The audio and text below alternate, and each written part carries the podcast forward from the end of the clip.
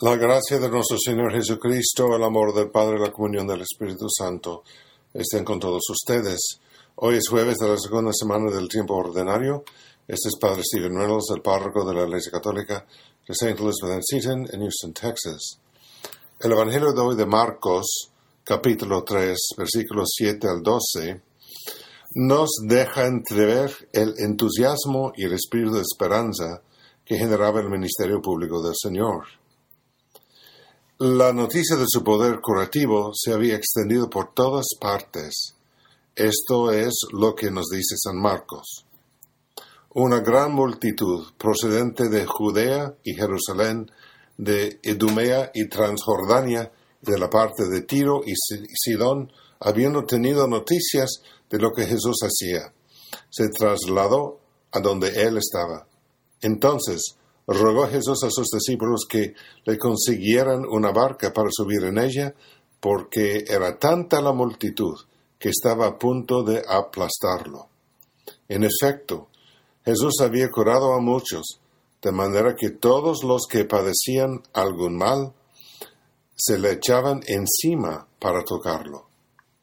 Si tuviéramos a mirar una mapa de la Tierra Santa, encontraríamos a Galilea Norte, con Jerusalén unas 90 millas al sur, y tomaría alrededor de una, semana caminar esa distancia.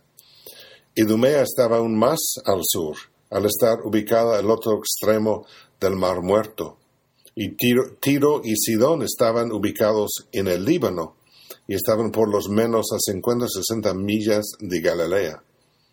En nuestra época damos por sentado la facilidad de viajar que es posible gracias a la tecnología moderna, pues en la época de Jesús la mayoría de la gente viajaba a pie y unos pocos afortunados lo hacían a caballo o en carreta.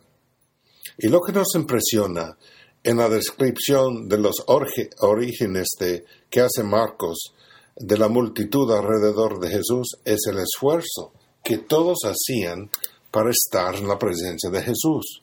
Es impresionante ver el esfuerzo que hacía la gente por ver a Jesús.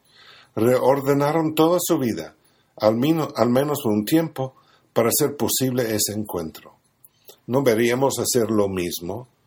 Es tan fácil para nosotros encontrar, encontrarnos con Jesús en la misa, en la adoración eucarística, por ejemplo. Es solo un corto viaje en auto o caminando desde nuestros hogares. Qué fácil es para nosotros en comparación con las personas que vivían en Tierra Santa hace dos mil años. Al comienzo de este nuevo año, podríamos pensar en cómo podemos reordenar nuestras vidas, nuestras rutinas, para que nuestro encuentro con Jesús, especialmente en los sacramentos, ocupe un lugar privilegiado entre todas las demás actividades y responsabilidades nuestras. Y una otra lección de esa multitud es que escuchar las palabras de Dios no es suficiente, es esencial, es fundamental, pero solo el principio. Al escuchar acerca de Jesús, de sus curaciones y probablemente escuchar relatos de su predicación, esas personas querían más, querían estar en su presencia física. Pues ese deseo era tan intenso que cuando finalmente ven a Jesús, se amontonan a su alrededor. Querían experimentar el tocar sanador de su Mesías.